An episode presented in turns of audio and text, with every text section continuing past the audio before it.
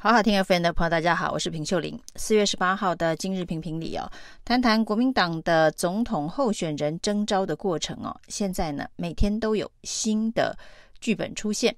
最新的剧本呢，是朱立伦说这个征召呢要分为三阶段。那所谓的三阶段，第一阶段呢是在蓝军内找最强的，就是国民党内最强的。那目前看起来，国民党内最强的是侯友谊，应该是毋庸置疑啊。那第二阶段呢，是要整合泛蓝。所谓的整合泛蓝，应该指的就是要整合郭台铭相关的势力，因为郭台铭现在没有国民党的党籍。那第三阶段呢，要整合非绿的盟友，那显然指的就是人正在美国访问的柯文哲。呃，郭台铭呢，在经过美国跟日本两趟访问之后，这个经济科技之旅。展现的是他在美国以及日本的科技界、产业界的人脉哦，甚至呢，在日本还见到了麻生太郎，所以他在政坛呢也有相当的人脉。那郭台铭在展现了自己在国际以及经济科技领域的相关的实力之后呢，星期二回到台湾，立刻就要举行记者会哦。这跟上一次从美国回台湾的时候举行记者会，非常清楚明白的告诉大家，他就是要争取国民党的征召，还呼吁呢支持他的民众接到民调电话都要喊选唯一支持郭台铭。而郭台铭的这个针对支持者的喊话，似乎在最新的民调当中也奏效了。震传媒发布了一份。最新的民调，这个最新的民调呢，呃，其中一个最大的看点哦，就郭台铭的角度来切入的话，就是他跟侯友谊的支持度哦拉近了。那这个所谓的拉近呢，是指在萨卡都的状态之下啊，柯文哲呃从之前到现在大概都是维持百分之二十左右的支持度，在这一次的调查当中呢，他也还是维持百分之二十左右。大概百分之十九，但是呢，之前呢，这一个萨卡都赖清德对上侯友谊、柯文哲，跟赖清德对上这个郭台铭、柯文哲的时候，原本呢，郭台铭是相对上呃弱势啊，虽然都是赖清德遥遥领先，但是这一份最新的民调当中哦，这个郭台铭跟侯友谊的支持度，一个是二十三趴，一个是二十四趴，可以说是已经进入了一个。误差范围之内，可以说是打成平手。所以呢，在这个对比式的民调，就是有对手赖清德跟柯文哲的状态之下，侯友谊跟郭台铭得到的支持是相差不远的。但是在互比式的民调，就是在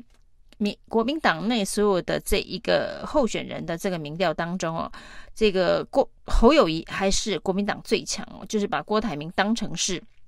国民党的呃其中一位拟参选人来做民调的话，这个侯友谊还是拿到了三十五趴，郭台铭只有十九趴，只是他的一半左右。但是后面包括韩国瑜、朱立伦等人，大概都只有一趴到两趴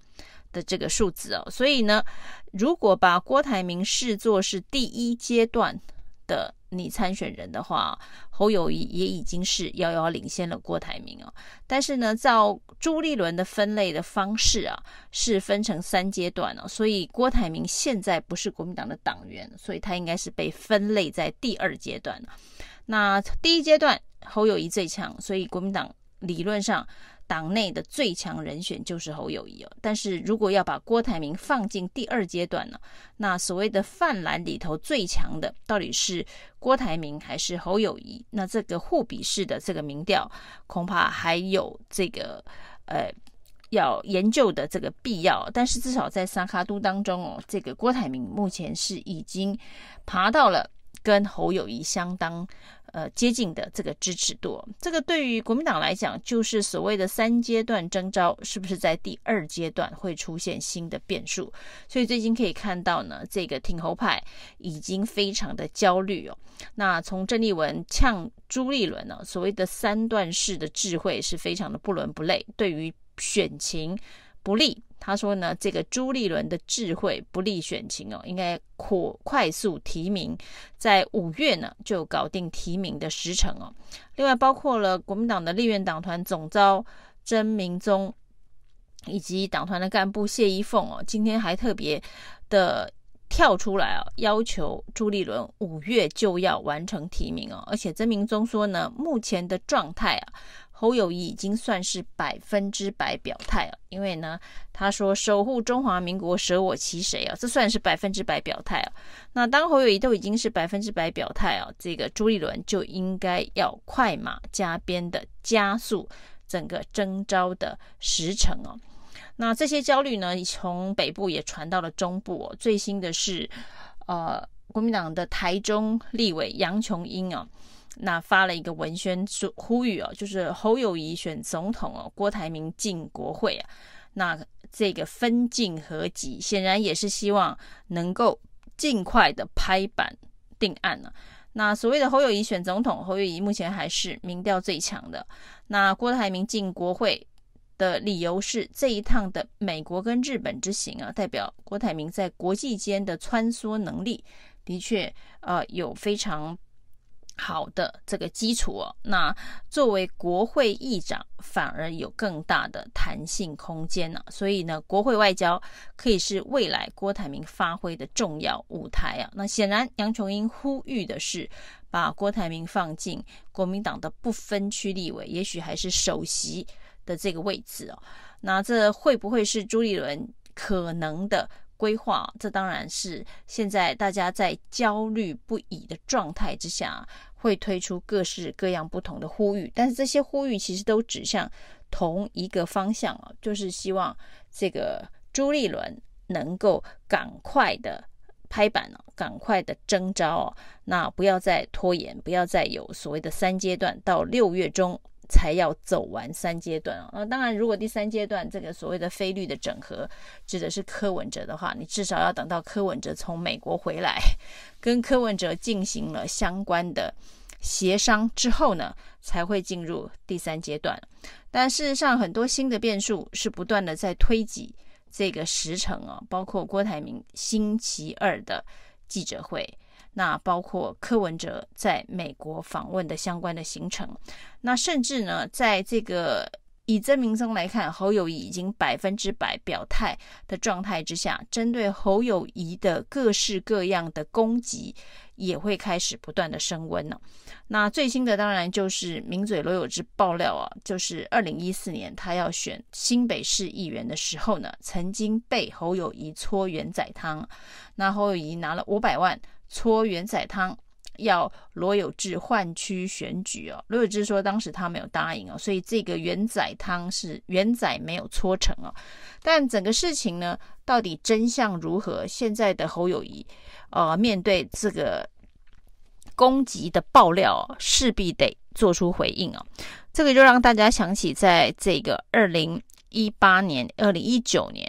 选总统的韩国瑜当时也面对了所谓的四千万政治现金的爆料，那这些爆料呢，对于选情都是会有影响，而且如果危机处理不当，都是会有重大负面的影响哦。有关于这个钱的部分哦，那显然呢，以这个议题来攻击侯友谊，也是一个选战对阵过程当中呢会出现的。一个攻击的方式啊，那侯友谊到底该如何的回应？如果以他百分之百表态的状态哦，他当然应该要强势的回应啊。那如果以他好好做代志、岁月静好的新北市长模式的话，那他可以冷处理。但是未来进入总统选举的热战之后哦，这些岁月静好式的新北市长模式的冷处理，恐怕都过不了。大选这一关哦，呃，没有办法用岁月静好的方式，一直从现在走到明年一月十三号投票的那一天。那这就是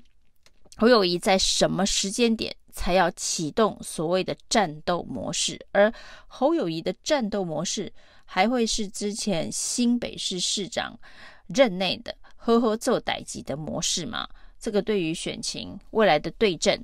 特别是现在啊，萨卡都的状态之下，侯友谊还输了赖清德十四个百分点了，这么大的一个落差，如果没有强势的爆发力的话，要追上的难度是非常的高。所以呢，五月提名都不见得追得上赖清德，如果要拖到六月中以后才提名啊，这一个慢郎中的党主席朱立伦哦，真的觉得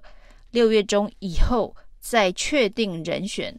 来得及追回跟赖清德现在呢将近十四个百分点的差距吗？